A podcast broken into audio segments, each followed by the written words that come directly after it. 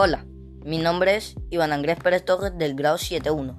En mi postgat les voy a hablar sobre biología, la célula, unidad anatómica fundamental de todos los organismos vivos, generalmente microscópica, formada por citoplasma, uno o más núcleos y una membrana que la rodea. En pocas palabras, la célula es la unidad estructural y funcional de todos los seres vivos. En, mi, en nuestro siguiente encuentro les hablaré sobre las partes de la, de la célula. Adiós.